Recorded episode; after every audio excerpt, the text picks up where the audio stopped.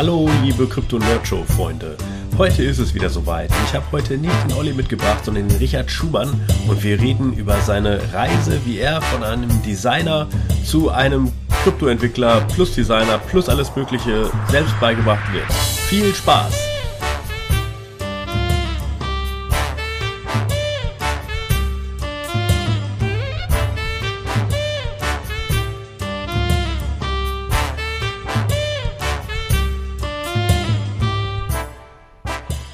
So, schönen guten Tag, liebe Krypto-Nerd-Show-Zuhörer.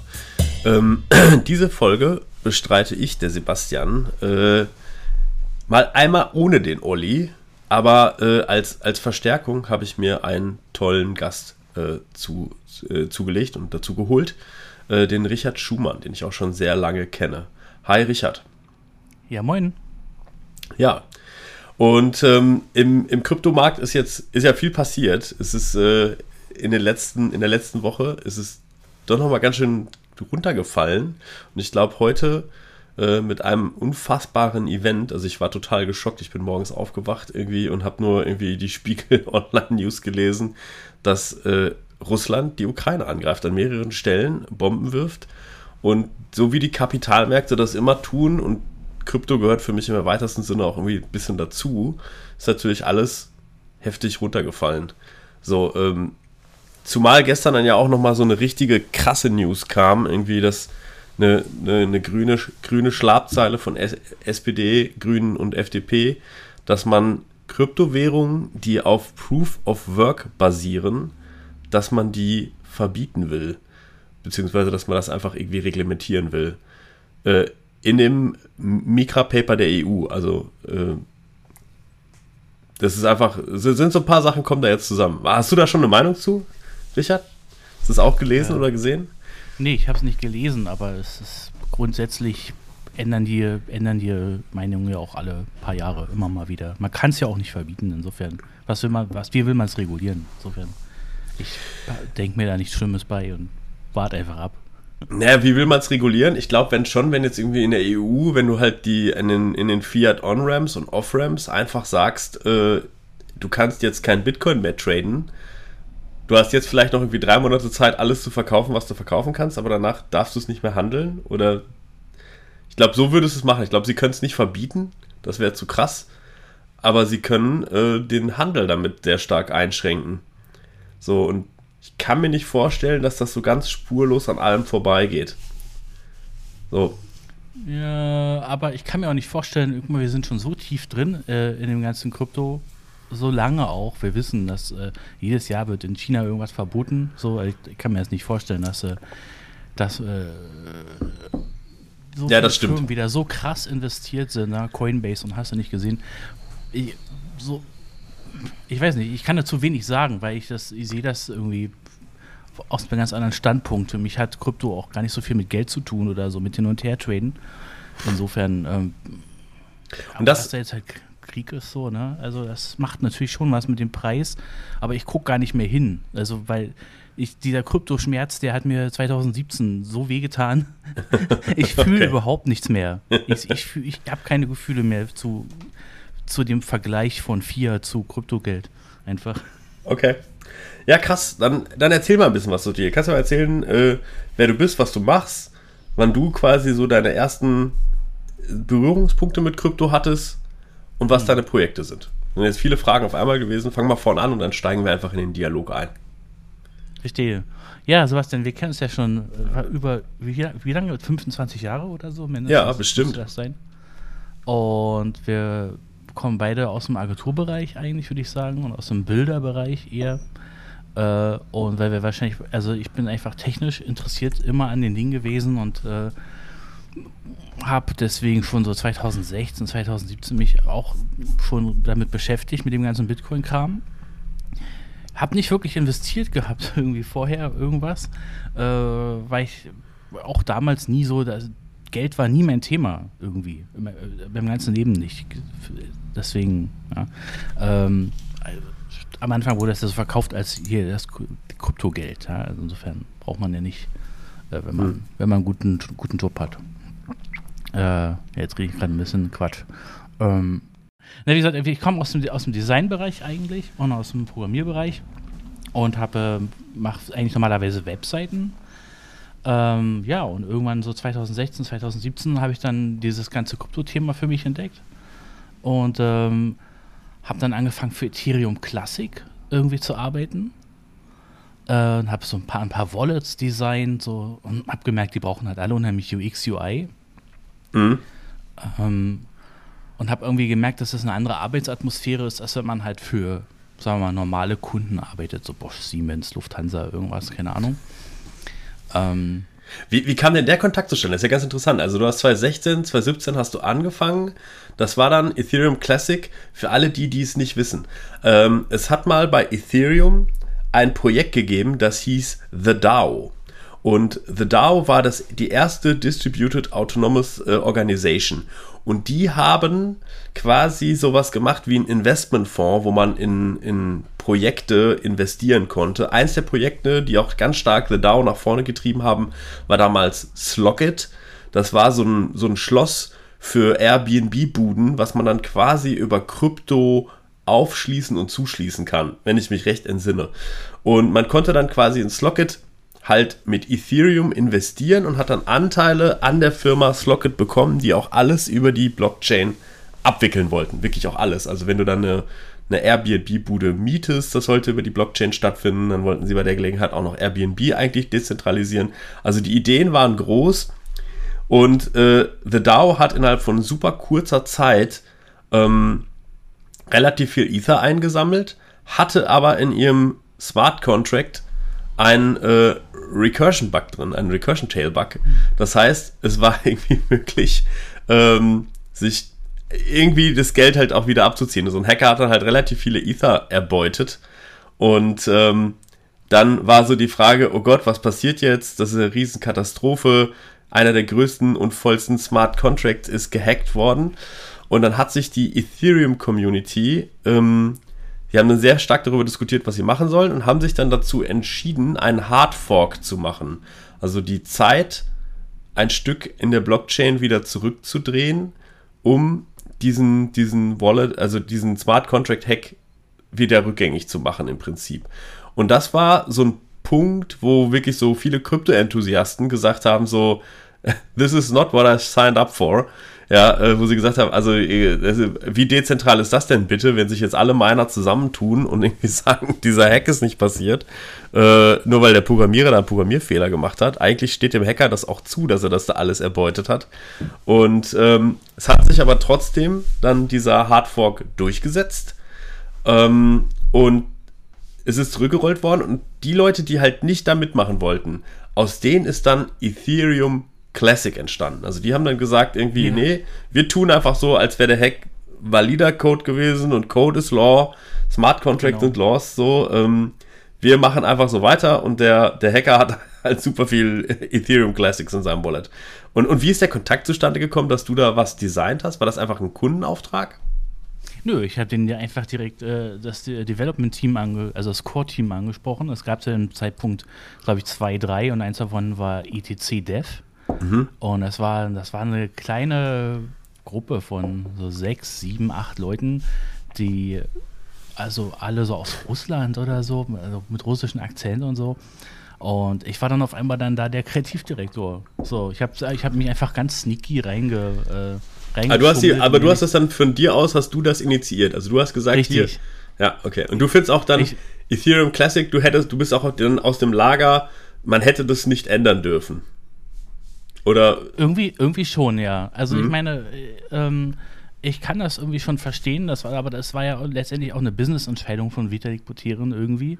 Und äh, der hatte ja letztendlich auch irgendwie den Domainnamen und hatte irgendwie äh, noch Ethereum, äh, ne? Also er, für ihn war das dann irgendwie klar, dass nach dem Fork einfach das äh, alte Ethereum sich umbenennen muss und das neue Ethereum das alte Ethereum ist. Und das verstehen halt bis heute auch viele irgendwie gar nicht so richtig. Mhm dass eigentlich das alte Ethereum das Ethereum ist und dass das neue sich hätte halt irgendwie fancy-mäßig Ethereum 2 oder Ethereum New hätten, hätte eigentlich nennen müssen. Mhm. Aber das, äh, ja, keine Ahnung. Ich kann beide Seiten verstehen. Also jetzt so rückblickend betrachtet ist Ethereum Classic da jetzt, ich bin da jetzt kein Fanatiker oder so, ich, äh, das war schon gut so, dass sie da nochmal zurückgerollt haben letztendlich so. Ähm, auf Ethereum Classic passiert ja auch nichts. Ne? Mhm. Da gibt es keine Smart Contracts, da gibt es nichts eigentlich. Ich glaube, es gäbe schon die Möglichkeit, Smart Contracts zu machen, das ist ja die gleiche EVM, aber da passieren keine Projekte, ja, da gibt es keinen Uniswap. Nix, genau. So. Richtig, ja, aus, aus irgendeinem Grund passiert da nichts. Es gab da so ein paar Sachen, so ein paar Projekte, so Saturn Network und so, so ein paar kleine Exchanges und es gibt sogar eine kleine, einen kleinen Fork von Metamask, so eine kleine Wallet irgendwie hier und da.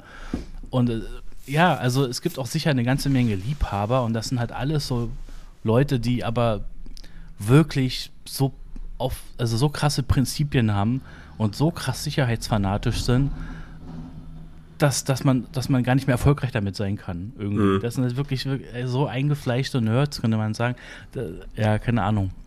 Mhm. Verstehe ich schon. Also, ja, ich bin dann irgendwie äh, von, von Ethereum Classic dann auch weitergezogen und dann irgendwann äh, war irgendwie die Luft raus. Äh, ehrlich gesagt ist äh, ETC tatsächlich pleite gegangen. Also sie haben auf einmal war das Geld alle und keiner wusste, wo es hin war. Keiner wusste auch, woher es kommt. So, alles irgendwie sehr, sehr merkwürdig. Ähm, und dann habe ich erstmal ein halbes Jahr Pause gemacht und dachte mir so, ja, irgendwie schon blöd. Jetzt vermisste dein Team, hatte ich gerade so rausgefunden, worauf, was will ich wirklich arbeiten, äh, wie möchte ich wirklich arbeiten, wie macht es richtig Spaß. Ähm, das war schon ein anderes Arbeitsumfeld, als äh, sagen wir, für Agenturen zu arbeiten. Ne? So, Klar. Richtig, richtig da, auch, da auch noch so einen kleinen Einschubkontext. Der Richard und ich, ja. wir haben mal viel äh, für die Telekom auch zusammengearbeitet. Ne? Wir haben viele, viele Sachen. Und der Richard ist ein ultra begnadeter Designer. Ich glaube, der lowballt jetzt hier auch gerade so ein bisschen. Ähm, und ist auch jemand, der wirklich A, auf der grafischen, illustrativen Seite wirklich top-notch ist und B, aber auch, das finde ich halt super cool an dir, dass du auch denken kannst wie so ein Softwareentwickler und dann weißt, was, wie die Mechaniken sind und wie es funktioniert. Das heißt, du malst nicht nur schöne User-Interfaces, sondern du weißt auch dann, wie man es programmieren müsste und das macht dich auch aus, dass du da sehr nerdig unterwegs bist und das alles verstehst. Ja? Gut. Ja, vielen Dank. Ja, äh, muss man einfach vielleicht einmal den Kontext gegeben haben. Das ist ja auch nicht dann. Wir hatten den Ära ja mal hier, der auch so ein bisschen so eine ähnliche DNA hat wie du. Hm. Äh, auch ja mit mir zusammen Informatik studiert hat, auch mit Mitgründer ist von den Elements und auch da sehr nerdig drauf guckt, aber auch ein sehr begnadeter Designer ist. Und ich glaube halt irgendwie, das ist so das, was du gerade vorhin mal einmal gesagt hast, dass in, in Krypto User Experience von vielen Projekten echt wirklich, wirklich beschissen ist, das kann ich zu 100% unterstreichen. Da ist ganz viel Potenzial da. So, und wie hast du dann weitergemacht? Was war deine nächste Station? Dann äh, war erstmal ein bisschen Pause, wie gesagt, so ein halbes Jahr würde ich sagen. Und äh, dann habe ich direkt wieder äh, jemand angeschrieben, und zwar Kevin Ovokny, der Gitcoin ähm, ähm, leitet damals. Gitcoin. Ja, und, ja. Äh, Git, Gitcoin, nicht Bitcoin, sondern Gitcoin. Ja. Genau, Gitcoin, was das ist, äh, Community mit 50.000 Leuten, die äh, im Großen und Ganzen äh, Public, äh, äh Public, äh, sorry, ähm, na, wie nennt, wie nennt sich es gleich? Open, Open Source. Ich Open Source, genau. ich, ich versuche mal, ich versuch mal genau, unseren nicht, unseren nicht technischen Zuhörern, Git ist eine Software-Versionskontrolle, mit der man seinen Quelltext verwalten kann, also einen Software-Quelltext verwalten kann. Und mit Git kannst du kollaborativ mit mehreren Entwicklern an einer Software arbeiten. Git ist erfunden worden von Linus Torvalds, der den Linux-Kernel gemacht hat. Mhm. Der war damals mit den bisherigen Systemen, äh, es gab nicht kommerzielle wie CVS und SVN, es gab kommerzielle wie Visual Source Safe von Microsoft. Der war damit den, war mit nichts zufrieden und hat gesagt, okay, dann programmiere ich mir halt ein eigenes. Äh, und um Git herum ist dann GitHub entstanden äh, was die Leute von Git eigentlich oft nicht so cool finden, aber die meisten Leute, die halt irgendwie einfach nur das benutzen wollen, die finden das sehr cool. Also fast alle Open Source Software, die man heutzutage so kennt, wird in der Regel auf GitHub gehostet. Gibt auch ein paar, die irgendwie GitLab benutzen oder Bitbucket mhm. oder so, aber das ist, also ich glaube irgendwie so der, der Markt wird da 90% dominiert. So, und jetzt ist ja Open Source Software hat immer ein gewisses Finanzierungsproblem. Also manchmal sind das Firmen, die einfach sagen, ich kann mir das erlauben, mein Geschäftsmodell gibt das her, dass ich einfach irgendwie zwei, drei Entwickler habe, die sich um nichts anderes kümmern, weil wir diese Software auch selber bei uns im Unternehmen einsetzen. Aber oft ist das nicht so. Oft sind das wirklich Hobby-Enthusiasten, die einfach irgendwas programmieren und das in ihrer Freizeit tun, neben ihrem Job, weil sie Hacken und Programmieren total cool finden. Und da äh, gibt es einfach so ein, so ein Disconnect. Also es war bis vor Gitcoin eigentlich nicht möglich, Leute für Open Source Arbeit zu incentivieren. Habe ich das so richtig gesagt? Ja, schon, würde ich sagen. Also auf jeden Fall, ähm, Kevin und sein Team sind da wirklich sehr hinterher äh, und lieben das einfach, äh, das äh, Open Source zu, zu fanden. Und mhm. das merkt man auch. Also sie haben auch kleine Projekte von mir irgendwie einfach mal gefundet. Ähm, so ein Partikelsystem und ein Icon, ein Icon-System, was ich gemacht habe, ist äh, größtenteils durch Gitcoin finanziert. Ähm, und ich bin da auch gut reingerutscht zu einer, zu einer Zeit, wo die noch ein recht kleines äh, Startup waren, so circa 25 bis 50 Leute. Mhm. Und ich habe gar nicht so richtig verstanden, was machen die denn da alle irgendwie. Die, viele haben auch tatsächlich, waren keine Bilder, sondern auch tatsächlich wirklich schon Leute, die so Support machen oder wirklich E-Mails beantworten und äh, in der Öffentlichkeit stehen, viele Vorträge halten. Der Kevin, der kann wirklich reden wie ein äh, Weltmeister, macht irgendwelche Podcasts auch und Interviews. Fantastisch. Also mhm. Und dann haben wir äh, uns auf einmal irgendwie entschlossen, hey, lass uns doch äh, einen Token machen. Und haben tatsächlich dann ähm, äh, GTC gelauncht wo wir fast ein halbes Jahr daran gearbeitet haben, an der Coin Distribution und an dem ganzen Thema, dass das ein Governance-Token, dass das ein Governance-Token werden soll. Ähm, und das ist halt ein voller Erfolg geworden. Und äh, auf einmal war Gitcoin ein, weiß was ich, 500 Millionen Dollar Unternehmen irgendwie. Ich habe es nicht so richtig verstanden irgendwie. Und, äh, und ähm, wächst jetzt äh, in einer atemberaubenden Geschwindigkeit. Darfst du das erzählen, was man so ein halbes Jahr lang macht, wenn man sagt, man hat daran gearbeitet? Ist es der, ist es der Smart Contract? Ist es das, das Community Onboarding? Ist es, also, mhm. das würde mich mal interessieren. Ist auch, es ist erstmal, wir, wir dachten zuerst, wir wollen das neue Metaverse bauen und irgendwie ein MMORPG irgendwie machen oder ein Yield Farming Game oder sowas sollte das zuerst eigentlich werden. Die Idee, dass das tatsächlich ein Token, ein ganz normaler Governance Token wird, kam dann erst so Stück für Stück beim, beim Bauen tatsächlich. Äh, der Konsens dafür. So und ich glaube, was unheimlich lange gedauert hat, waren tatsächlich auch die ganzen anwaltlichen Sachen, die es da zu beachten gibt. Mhm. Ähm, und natürlich der Smart Contract und währenddessen sollte dann irgendwie, kam, kamen ja auch immer noch neue Sachen dazu, sowas wie, hey, wir wollen jetzt doch irgendwie Staking oder hey, guck dir mal irgendwie Tali oder Compound oder sowas an oder wie machen wir denn das? Wie machen wir denn die Governance überhaupt? Und in welcher, wie machen wir die Token Distribution?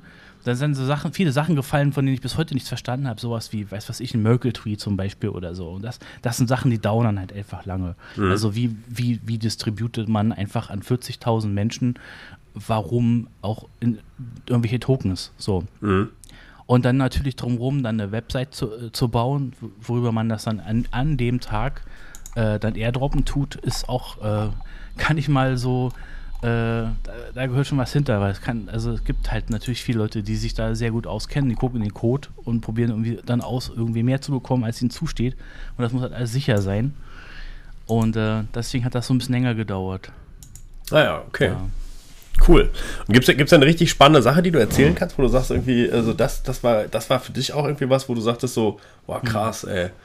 Ähm. Das meine, meine Haarleben, war komischerweise kein technisches, sondern ich hatte mich die ganze Zeit gewundert, was machen diese ganzen Leute bei Gitcoin eigentlich? So, ich bastel, ich baue die ganze Zeit, ich mache Frontend, ich mache CSS, ich mache JavaScript, ich mach, ich baue die ganze Seite zusammen und habe das Gefühl gehabt, die anderen machen irgendwie alle gar nichts. So dachte mhm. ich, was machen die denn? Die reden die ganze Zeit, wir machen so viele Meetings, was los? So, aber dann am Tag, als ich, als ich dann fertig war und die gelauncht haben, da ist mir dann wirklich ganz krass klar geworden, dass ich ein ganz kleines Rad im Getriebe bin und dass all diese Leute mein Kram, den ich gerade, an dem ich gerade im stillen Kämmerlein gebastelt habe, dass die den benutzen, dass der, dass der für die Realität ist, dass der, dass die den jetzt verkaufen und dass, dass das funktioniert. Mhm. Und, und das merke ich jetzt immer wieder in Projekten auch, warum meine kleinen Solo-Man-Projekte nicht so gut funktionieren, weil ich einfach nur, weil mir da viel fehlt. Ne? Mhm. Das ganze Marketing, die Präsenz, das gehört dazu zu einem erfolgreichen Projekt. Ja, es geht nicht nur darum, irgendwas nur zu bauen und dann funktioniert, dann ist es da, sondern man braucht halt mehr. Mhm. Und das machen haben die hervorragend verstanden da bei Gitcoin einfach. Okay, cool. Also so der ganze Marketing, Community Building Aspekt äh, den man ja. vielleicht vorher dann auch gar nicht so sieht. Ne? Das ist auch, also ich finde das auch immer super schwer. Ähm, wir haben, wenn, wenn man so Leute sucht, die vielleicht Developer Relations machen für bestimmte Sachen oder halt die Community aufbauen, da gibt es einfach so viele Leute, die es nicht drauf haben und nicht können, sagen aber, sie können es. Und die Leute, die es können, das merkt man dann vielleicht erst sehr spät, was man an denen hatte, vielleicht wenn es weg ist oder wenn sie woanders sind, äh, mhm. dass, dass die einfach einen unfassbar guten Job gemacht haben. Ne? Ja. So, und, und was, war deine, was war deine nächste Station von Gitcoin? Die ist noch gar nicht so lange her. Ich habe ehrlich gesagt, äh, erst vor zwei Monaten äh, bin ich jetzt ein bisschen raus aus Gitcoin. Also das Finale war dann, dass Gitcoin jetzt tatsächlich eine DAO ist, mhm. keinen Geschäftsführer mehr hat und tatsächlich gewotet wird, an was, warum, wie gearbeitet wird in kleinen Workstreams. Jeder kann da einfach aufs Discord kommen und kann sich sozusagen vorstellig machen und äh, anfangen, in kleinen äh, Projekten zu arbeiten. Ähm, und ähm, ich habe dann angefangen, an einem dezentralen Grants Explorer noch zu arbeiten, das letzte halbe Jahr. Und das ist jetzt ein bisschen mehr oder weniger vorbei. Und ähm, jetzt habe ich erstmal ich hatte in parallel die letzten Monate angefangen, wie gesagt, an meinem, an meinem äh, NFT-Projekt zu arbeiten. Polyheads.net heißt das. Ja. Und das ist das, was ich gerade mache. Ähm, und zwar dadurch, dass ich jetzt so lange da bei Gitcoin gearbeitet habe, habe ist mir unheimlich viel Wissen noch rein äh, zugeflossen, was ich sonst gar nicht hätte äh, zu dem ganzen Gestalt, der ganzen Gestaltung und das bisschen HTML, CSS und so, ne, habe ich so viel Wissen einfach aufholen können über, über die Jahre jetzt, dass ich tatsächlich ein eigenständiges NFT-Projekt launchen konnte. Äh, und das war so mein, so mein, mein Baby jetzt, wo ich einfach richtig Bock drauf habe, da ähm, zu lernen dran einfach. Sachen, mhm. die ich noch nicht kann, jetzt noch reinzubringen. Also sowas wie eine Minting-Dep zum Beispiel schreiben mit, äh, da habe ich jetzt äh, mit Vue, äh, Vite und äh, Ethers. .js äh, oder so heißt das. ah ja, okay, also äh, ich kenne den Richard ja nur als Designer. Also du hast dir dann selber programmieren, also programmieren konntest du auch vorher schon ein bisschen, ja. aber du hast dich dann richtig knallhart da in das ganze Smart Contract und wie interagiere ich dann aus dem Browser mit diesen Smart Contracts, das hast du dir selber drauf geschafft. Richtig, genau. Ja, mega, geil. Ja. Also, aber es ging eigentlich, eigentlich los erstmal mit der Artgeneration. Das war erstmal das erste große Problem für mich. Aber ähm, das Schwierigste war tatsächlich die Sache mit dem Smart Contract für mich, auf jeden Fall, ja. Okay. Ja, aber dann, dann erzähl mal ein bisschen mehr zu, zu Polyheads. Also, ähm, wir haben das Projekt ja auch schon ein paar Mal gefeatured. Ne? Aus, aus meiner Sicht sind das äh, super knuffige kleine Pixel-Charaktere, ähm, die, die du gemacht hast. Und ähm, du kannst ja mal ein bisschen was zu erzählen. Also, wo die, wie die, wie die entstehen, also wie viele verschiedene gibt es. Vielleicht einfach da mal so ein bisschen aus der Künstlerperspektive das hm. Kontext geben, fände ich halt cool. Und dann würde mich aber auch total interessieren, wie du dann in den ganzen Code eingestiegen bist und was du nacheinander gemacht hast, um das Projekt dann auch wirklich zu launchen und was da so mit einer der größten Herausforderungen war. Mhm. Ja. Also, die größte Herausforderung ist immer bei einem Projekt erstmal anzufangen man hat so eine fixe Idee im Kopf, will man ein NFT, es kann doch nicht so schwer sein, ein NFT-Projekt zu machen, macht man es, macht man es nicht, ne? Dann muss man natürlich erstmal irgendwie einen Stil finden und den sich so ein bisschen angucken und wirken lassen. Ab, kann man sich damit identifizieren, könnte das was sein, was einem, einem Bock macht und wo ist es vor allen Dingen innovativ. Und da ist mir aufgefallen, da ich so viel mit, äh, da ich so viel Vektor-Icons gemacht habe, irgendwie 3.000, 4.000, 5.000 Stück inzwischen, ne, 5 vielleicht nicht, ne, 4.000, das ähm, weiß ich nicht. Ich glaube, du hast schon mal 2000 für uns gemacht alleine. ja, das, vor 25 Jahren habe ich auch mal 2000 gepixelt, tatsächlich. Aber irgendwann bin ich dann, äh, wie gesagt, auf Illustrator, mit Illustrator dann doch noch warm geworden. Und, ähm, ähm, und ich dachte mir, wie wäre denn das, wenn man Vektor, äh, Vektor äh, äh, NFTs macht? Zu dem Zeitpunkt hatte ich ja noch nicht so viele gesehen. Mhm. Und habe also tatsächlich mit Figma angefangen, ein paar Skizzen zu machen. Das ist so ein Online-Tool, wo man, wo man, super, wo eigentlich heutzutage jeder arbeitet, jeder Designer. Ähm, und habe einfach so verschiedene Layer irgendwie mal kurz ran, ran angesketcht und habe die dann exportiert und irgendwie versucht zusammenzucoden über, über, über Node.js, einfach über einen kleinen über einen kleinen Merger, könnte man sagen. Dass man SVGs, SVG-Bilder sind ja letztendlich auch nur kleine Codefragmente, die aber, man tatsächlich einzeln. Aber wie, aber wie funktioniert das? Also du hast dann halt einen Polyhead, ne? Den, wenn ich mir den so angucke, dann besteht der irgendwie, weiß ich nicht, der hat einen Kopf, der hat eine Haarfrisur, der hat eine Brille, der hat Arme, mhm. der hat, was weiß ich, ne? Also so, da sind verschiedene Teile. Und Also du malst sie dann nicht im kompletten, sondern die sind zusammengebaut. Die sind zusammengebaut, ja, aus Ah, ganz ja. vielen Layern einfach. Ah, Also okay. es, sind, es sind gar nicht so viele. Der Kopf ist direkt mit dem Body zum Beispiel direkt verbunden. Es gibt also sozusagen einen Type, Human oder Squid oder Cactus oder Robot. Mhm. Und dann gibt es äh, ein ähm, Outfit. Und Augen, Mund, Nase, hast, hast du nicht gesehen, sowas? Nee, unsere, also Polyheads haben keine Nase. Das, äh, Ja, okay. das geht auch ohne Nase. Aber ja, das äh, Interessante da war natürlich dann sofort gleich zu sehen, so nach den ersten zwei, drei Tagen hätte, weiß was ich, bloß 20 Layer oder so raus exportiert. Und die miteinander in Kombination zu sehen, war schon so ein tolles Gefühl, weil ich so ein großer Fan von Zufall auch einfach bin und Mhm. einfach diese Randomness einfach so liebe und das dann noch so ein bisschen zu steuern, so Wahrscheinlichkeiten und so, das war, war schon richtig toll und, und das hat gar nicht lange gedauert, vier, fünf Wochen. Ähm, da, waren, da, waren, da war der Generator fertig und das Resultat hat mich halt geflasht. Ich dachte mir, wow, besser geht's ja schon gar nicht.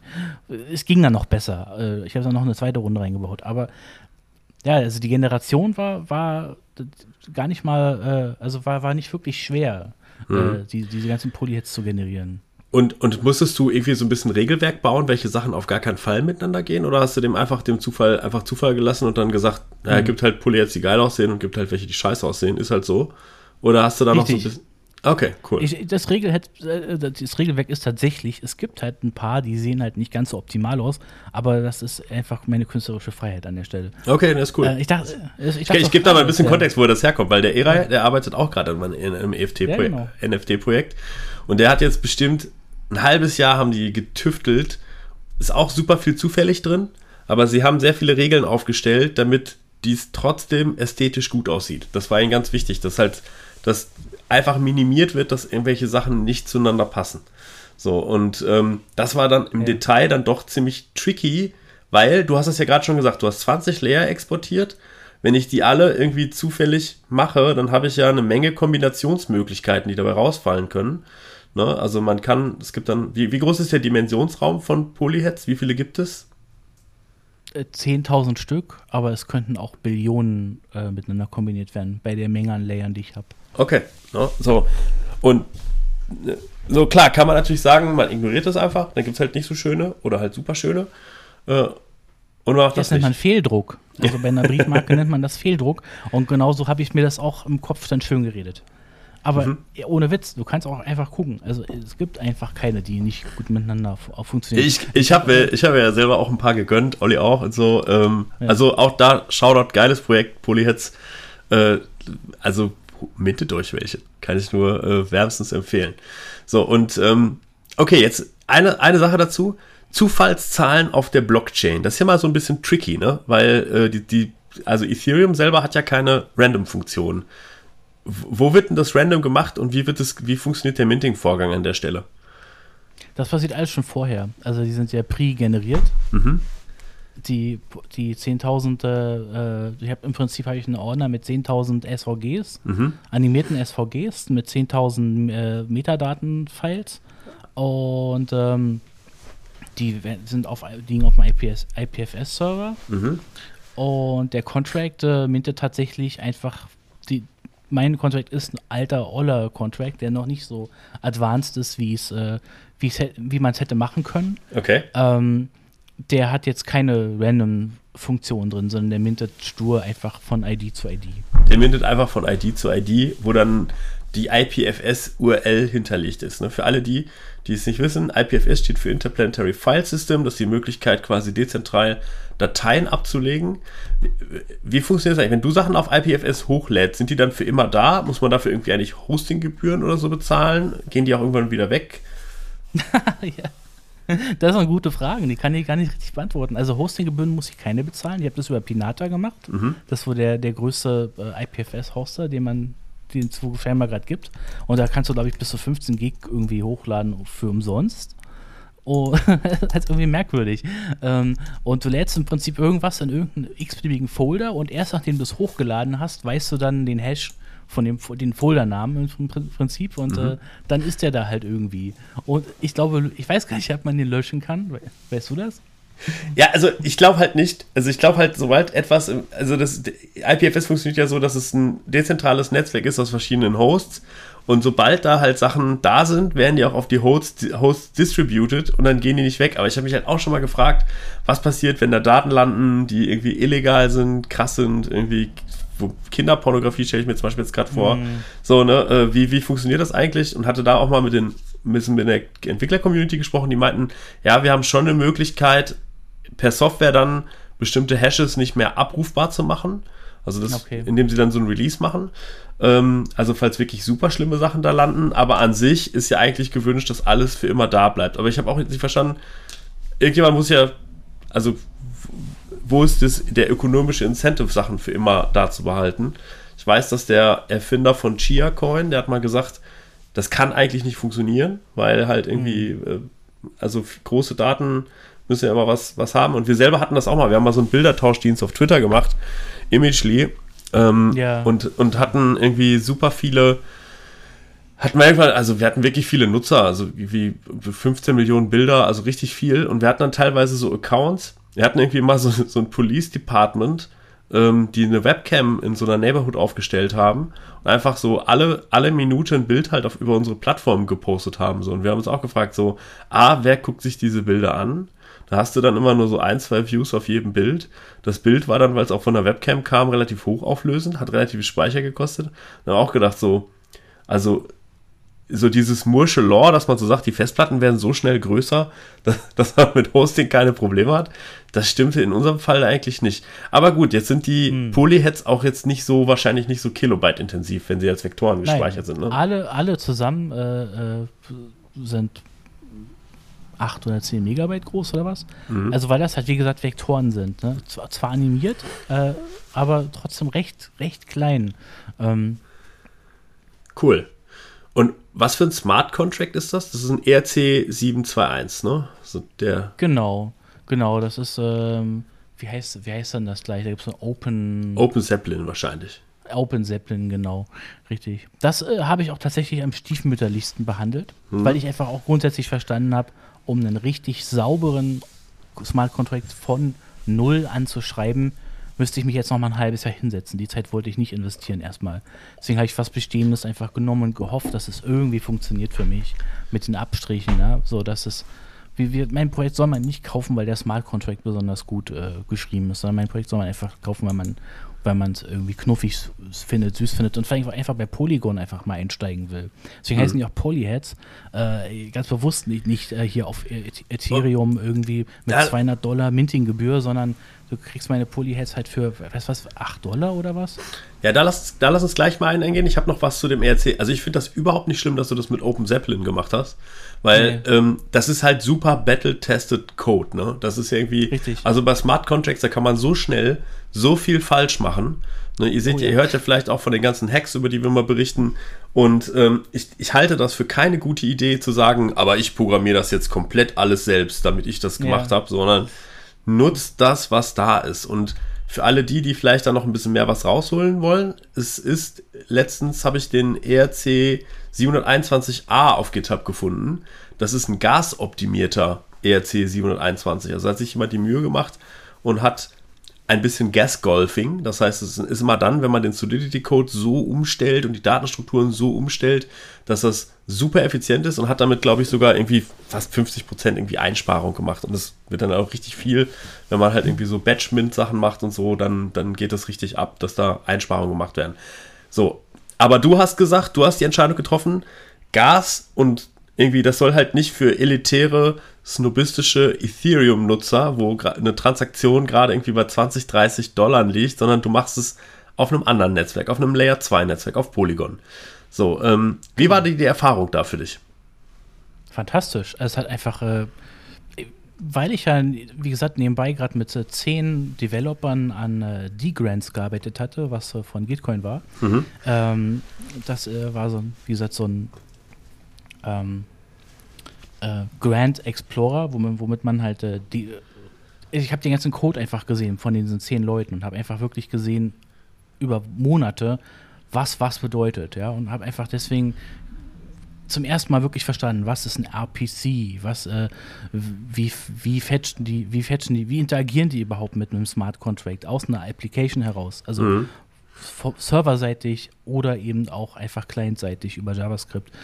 Ähm, und als ich das so ein bisschen verstanden habe, da ähm, noch nicht komplett wahrscheinlich, aber als ich so für mich verstanden habe, führte für mich gar kein Weg mehr daran vorbei, dass ich das nicht auf jeden Fall auch selber ausprobieren will, weil es einfach so mächtig ist, was man damit machen kann, einfach. Ne? Mhm. Und deswegen, wie gesagt, äh, habe ich halt dann angefangen, eine Minting-App zu schreiben. Zuerst hatte ich mir eine in React irgendwie geforkt und versucht, die einfach nur zu optimieren.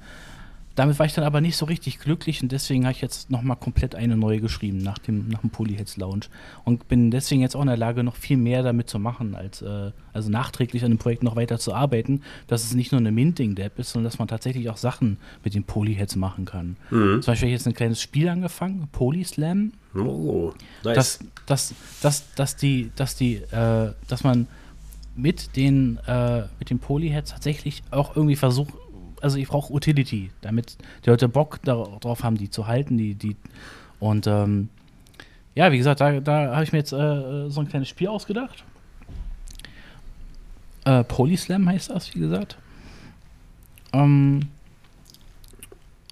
ja, ich den Faden verloren, sorry. Da willst du die Flexibilität haben, um da, also klar hättest du das mit React forken können, aber ich selber als Softwareentwickler kann das nachvollziehen. Also äh, jeder hat seinen eigenen Programmierstil, jeder fühlt sich wohl in bestimmten Code-Umgebungen. Ja. Und wenn man halt von anderen was kriegt, was irgendwie mehrere tausend Zeilen groß ist, dann macht das nicht unbedingt Spaß, da drin irgendwas zu machen. Und dir war es jetzt wichtig, dass du, äh, dass du halt irgendwie dein eigenes Game machen kannst, also dass du halt noch mehr Funktionalität in Polyheads reinkriegst als das reine Minden des NFTs.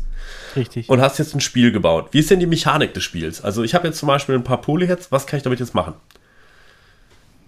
Du kannst äh, die alle 30 Minuten ähm, einfach random gegen einen anderen schon geminteten Polyhead äh, battlen lassen. Mhm. Äh, das ist eine reine Zufallsmechanik. Ähm, aber schon ziemlich fair, äh, habe ich mir die überlegt. Das heißt also, du kannst, äh, du hast, jeder Polyhead hat jetzt eine gewisse Anzahl von XP.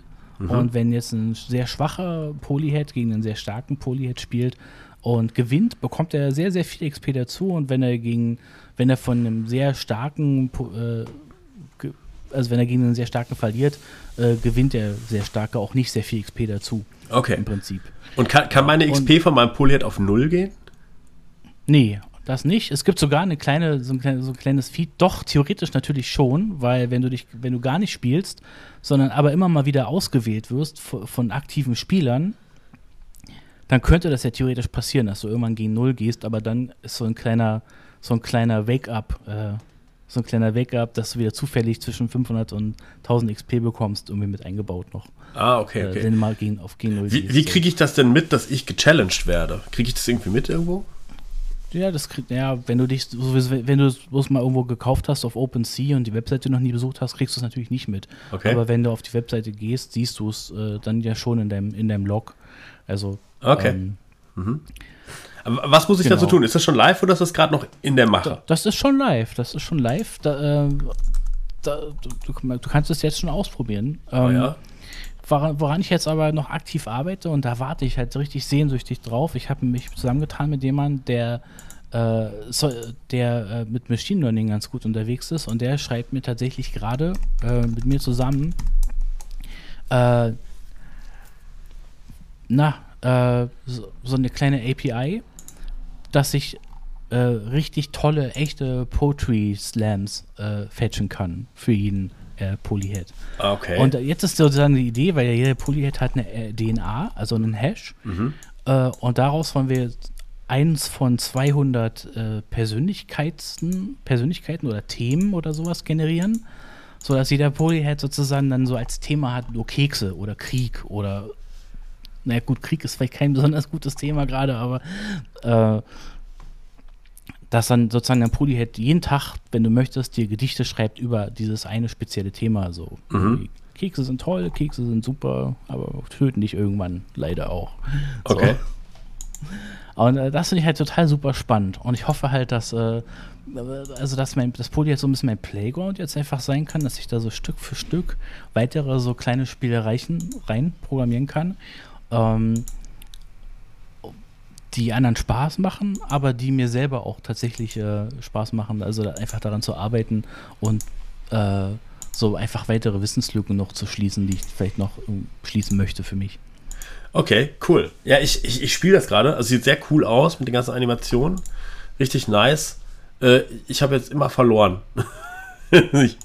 so. Ich okay. guck, mit meinem letzten Polyhead. Aber das ist jetzt, ist es on-chain oder off-chain, was da passiert? Es ist sowohl als auch. Also die, die, die ganze, die Speicherung der Daten ist tatsächlich off-chain. Du siehst ja selber, dass du nichts, äh, nichts signen musst oder so. Und das ist äh, auch mit Absicht so gemacht, weil es einfach, einfach zu lange dauert. Und ich, die ganzen Spiele, die man heutzutage spielen kann, die on-chain sind, die machen einfach irgendwie für mich keinen Spaß, wenn du alle paar Sekunden irgendwie wieder drei Minuten warten musst auf irgendeine bescheuerte Verifikation. Mhm. Also man kann auch Sachen zu dezentralisieren. Also mhm. man kann auch Sachen zu, nur, nur weil es in der Chain sein müsste, muss es nicht in der Chain. Also Genau, für alle, für alle Nicht-Techniker hier, ich versuche das mal so zu erklären. Also, wenn ihr Sachen halt in der On-Chain macht, dann heißt das, dass für irgendwas, was ihr macht, also angenommen, ich trete jetzt gegen dich mit einem anderen Poly irgendwo in einem Matchup an und wir wollen es On-Chain machen, müssten wir da irgendwo eine Transaktion für generieren. Die würde A, würde das Transaktionsgebühren kosten, ne? ähm, was ja vielleicht dann auch für den einen oder anderen nicht so super erschwinglich ist, aber B und viel schlimmer, ähm, ich müsste halt warten, bis diese Transaktion von Minern auch gemeint wird ne, oder von Validatoren bestätigt wird. Das dauert auf dem Ethereum Mainnet bis zu sieben Minuten. Ähm, vielleicht auch drei, also es kommt darauf an, auch wie viel Gas man bereit ist auszugeben. Wenn man sehr viel Gas gibt, also es noch teurer wird, mhm. dann wird, geht schneller. Wenn man halt sagt, irgendwie, ich will dafür nicht viel ausgeben, was bei einem Spiel, was jetzt casual und fun ist, ja auch vielleicht man macht, dann dauert es vielleicht auch länger. Also ich habe auch schon mal irgendwie 30 Minuten auf eine Uniswap-Transaktion gewartet. Ähm, und bei, bei, bei Polygon weiß ich es gerade nicht. Wie, wie, was ist das Intervall da von Transaktionen? 10 Sekunden, 15 Sekunden. Wenn du ordentlich Gas reinballerst, hast du die innerhalb von 10 Sekunden. Und ordentlich Gas reinballern heißt in Kosten jetzt gerade Stand heute wie viel? 5 Pfennig. Das ist, das wäre fair noch, finde ich.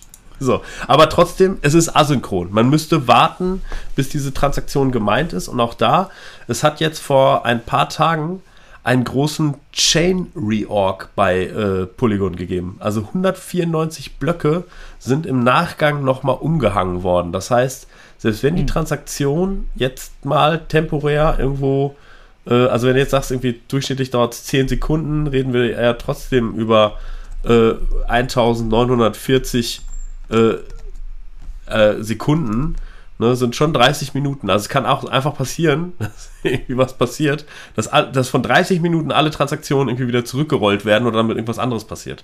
Ne? Und das könnte unter Umständen schon eine etwas unbefriedigende Nutzer-Experience werden. Ja. Richtig, genau. So, und, und das geht ja auch um nicht viel. Ne? Ich wollte mir auch noch das noch ein bisschen offen halten, dass ich da noch dran rumbastel äh, an dem Spiel. Das ist jetzt gerade die erste Alpha oder was könnte man sagen? Oder mhm.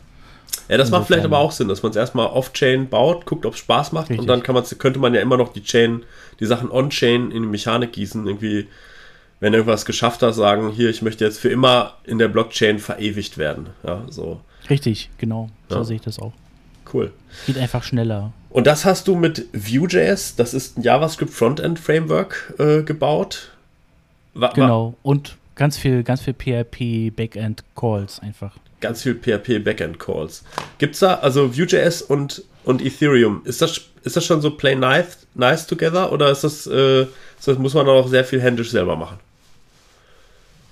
Funktioniert hervorragend. Ähm, die Dokumentation von ESOS ist leider nicht ganz so toll, deswegen war es für mich dann doch ein bisschen schwer. Was ist, was ist, was ist ETHAS? Das musst du vielleicht einmal erklären. ESOS ist sozusagen sowas wie Web 3, also ich weiß nicht, ob das dann jetzt schon die Sache löst. Nee, noch nicht.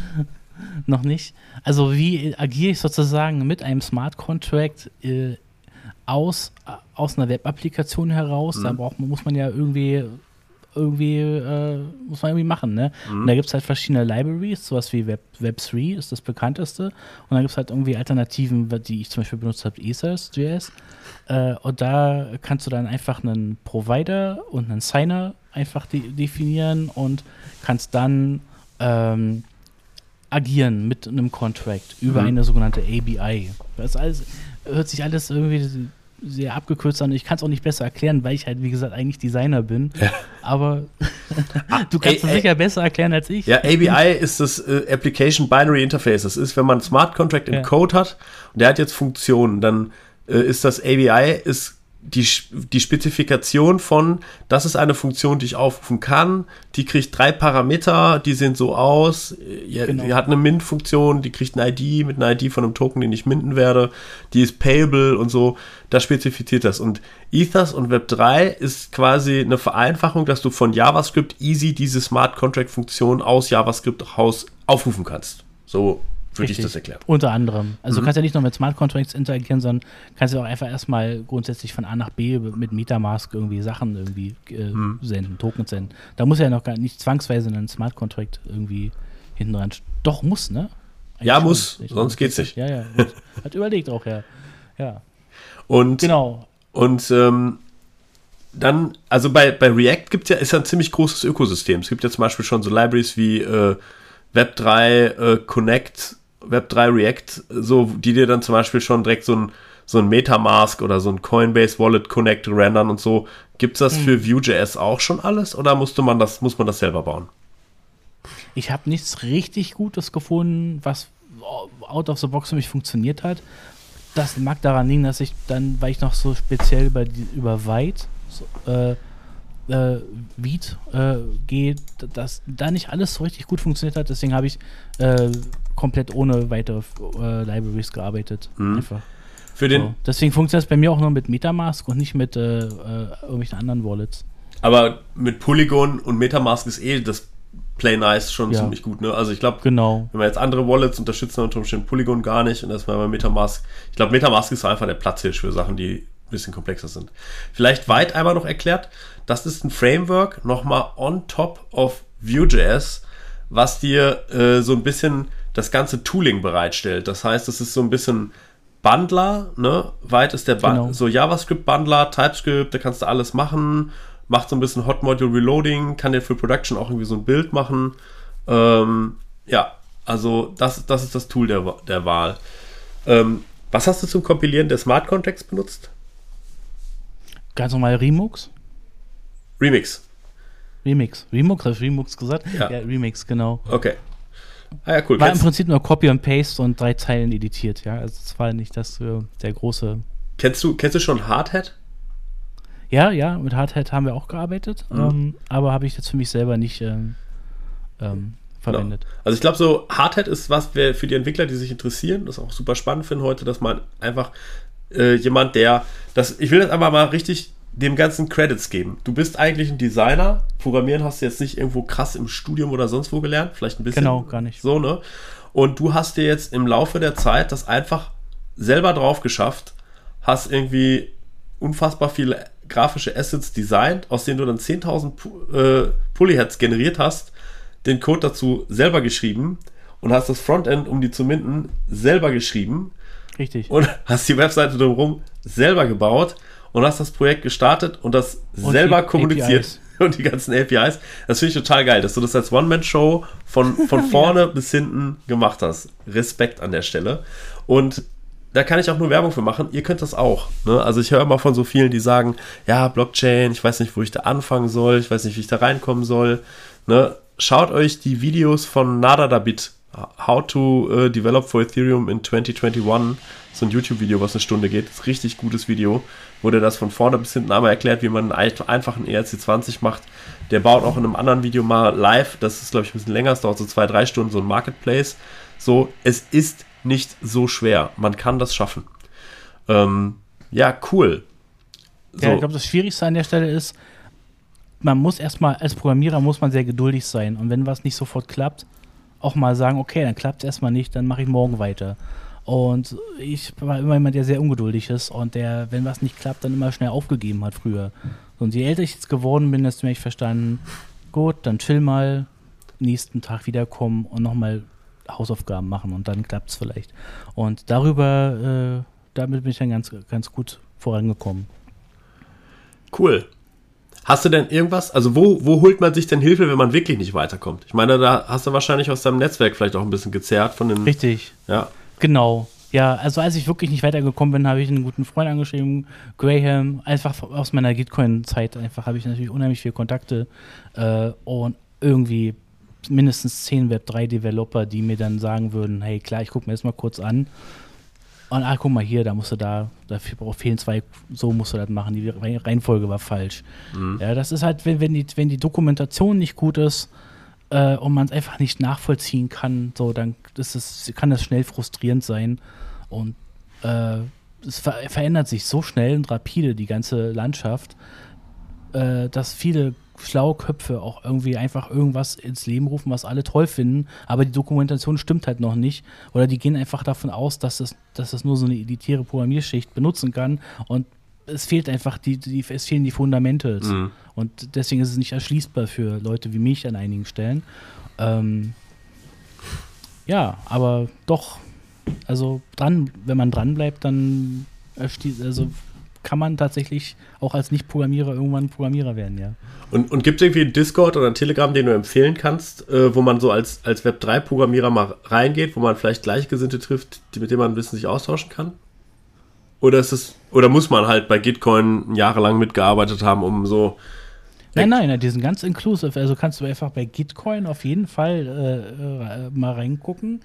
Ähm, um was zu lernen. Also die Community wirbt damit, dass man dort aufgenommen wird und dass man dort lernen kann und äh, äh, arbeiten kann. Also als DAO kannst du dich einbringen. Also auch Leute, die keinerlei Programmierkontext haben, können sich dort einbringen und können dort ganz gut, äh, äh ganz gut Anschluss finden. Mhm.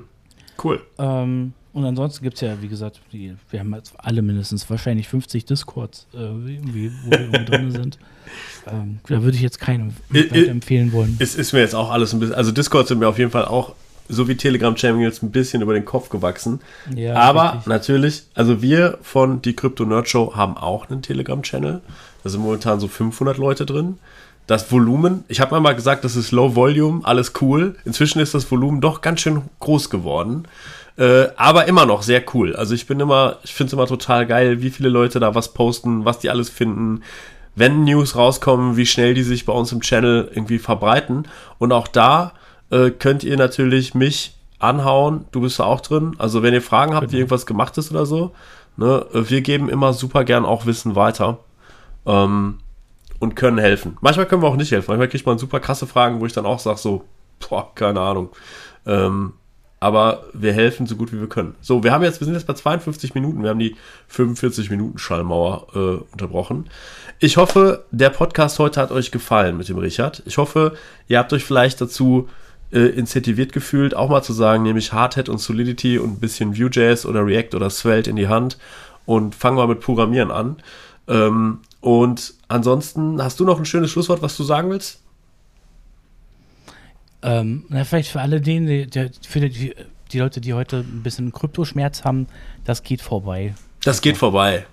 Das, das, kann ich, das, das, kann ich bestätigen. Das ist auch so, Vitalik Buterin hat das auch gesagt. Er hat gesagt, jetzt kommt der Kryptowinter. Jetzt werden sich erstmal, jetzt werden alle die Projekte sterben, die keine Substanz haben, die es nur gemacht haben wegen dem schnellen Geld. Die werden jetzt erstmal draufgehen, aber danach werden einfach neue Projekte entstehen oder die, die die Substanz haben, die einfach dabei sind, weil sie das auch geil finden, weil sie das leben.